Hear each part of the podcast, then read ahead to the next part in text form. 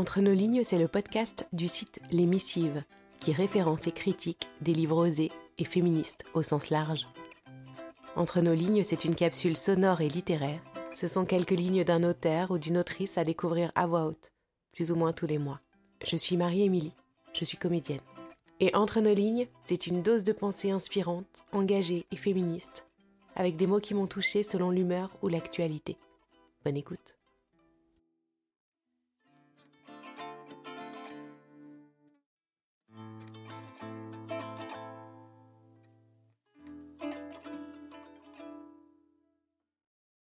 En 2022, les inégalités marquent toujours la trajectoire biographique des femmes.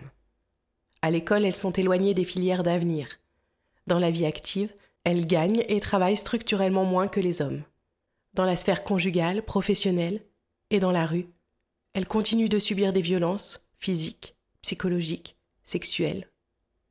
En santé, leurs droits fondamentaux, comme le droit à l'IVG, reculent. Dans les sphères de pouvoir, de savoir, de parole, elles restent des intruses. Pourquoi, au fond, tandis que les gouvernements successifs l'érigent en priorité, que toujours plus de réformes sont conduites à son service, que l'opinion y est majoritairement favorable, l'égalité réelle entre les femmes et les hommes n'est-elle pas encore atteinte? La conclusion est unanime. Avant d'atteindre l'égalité, il nous faut éteindre le patriarcat. Vaste entreprise. Car il nous faut même commencer par le nommer, assumer ce terme qui dérange, qu'on considère comme trop militant, mais qui définit encore strictement notre façon de nous structurer collectivement. Pourtant, cette organisation sociale fait autant de mal aux femmes qu'aux hommes, tant elle assigne et rigidifie nos rôles de genre. Le patriarcat est chiffrable, détectable. Il transparaît clairement dans le dernier sondage conduit par le Haut Conseil à l'égalité. Demain, pour sortir de ces années de crise sociale, politique, économique, écologique et sanitaire, c'est un changement radical de culture qui doit s'opérer pour inventer un tout autre modèle que celui du patriarcat. Pour ce faire, les politiques publiques ont un rôle fondamental à jouer. Et concernant l'égalité entre les sexes, elles ne sauraient continuer d'être l'apanage d'un seul ministère. Elles doivent imprimer toutes les feuilles de route, économie, éducation, sociale, politique, de façon pragmatique, planifiée et budgétisée. Penser comment intégrer plus de femmes dans notre société actuelle, c'est bien.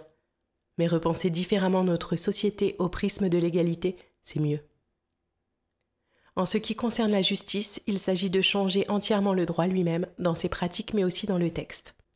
Toutes les femmes sans exception, filles, compagnes, mères, ont intégré dès le plus jeune âge le fait qu'elles pouvaient être victimes de la violence des hommes, et qu'elles devaient essayer tant bien que mal de contourner cette violence, et de fait de vivre avec sa potentialité. Cet acquis collectif des femmes suffit à montrer à quel point notre système juridique et judiciaire faillit à son rôle. Il est aussi temps que l'économie rompe avec le modèle atrophié qu'elle embrasse aujourd'hui, qui ne sert plus l'intérêt général mais quelques intérêts privés, qui n'est plus au service de l'humain mais qui l'exploite. Du point de vue socio-économique, les femmes composent majoritairement les métiers du lien, à la fois les plus précaires et les plus collectivement utiles, y compris sur le long terme. Revoir notre modèle économique au prisme du genre, en revalorisant ces métiers et en intégrant les femmes dans des métiers d'avenir, c'est aussi faire passer notre système productif d'une économie mercantile à une économie utile. Et c'est aussi offrir des conditions durables de bien vivre à l'ensemble de la société vieillissante et vulnérable. La culture au sens large, ce qu'on représente, ce qu'on imagine et ce qu'on laisse derrière soi n'est pas le plus mince des chantiers. L'espace public, physique, numérique ou médiatique, doit répondre à l'exigence d'égalité des représentations pour une société pacifiée.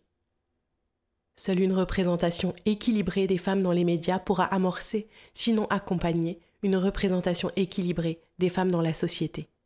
Une meilleure mixité des profils veut aussi dire une plus grande diversité des points de vue et des traitements de l'actualité dont nous avons cruellement besoin pour protéger la qualité des médias, l'indépendance de l'information et le pluralisme démocratique. C'est enfin une réforme fondamentale de l'éducation qui doit se produire, des filles et surtout des garçons, pour renouer avec la promesse républicaine d'égalisation des conditions, dès le plus jeune âge et pour toute la vie. Demain, un autre monde est possible. Si le féminisme est érigé en paradigme pour la conduite de nos politiques publiques, il ne manque que le courage politique, le dialogue démocratique et le pragmatisme économique pour les porter. Merci d'avoir tendu vos oreilles.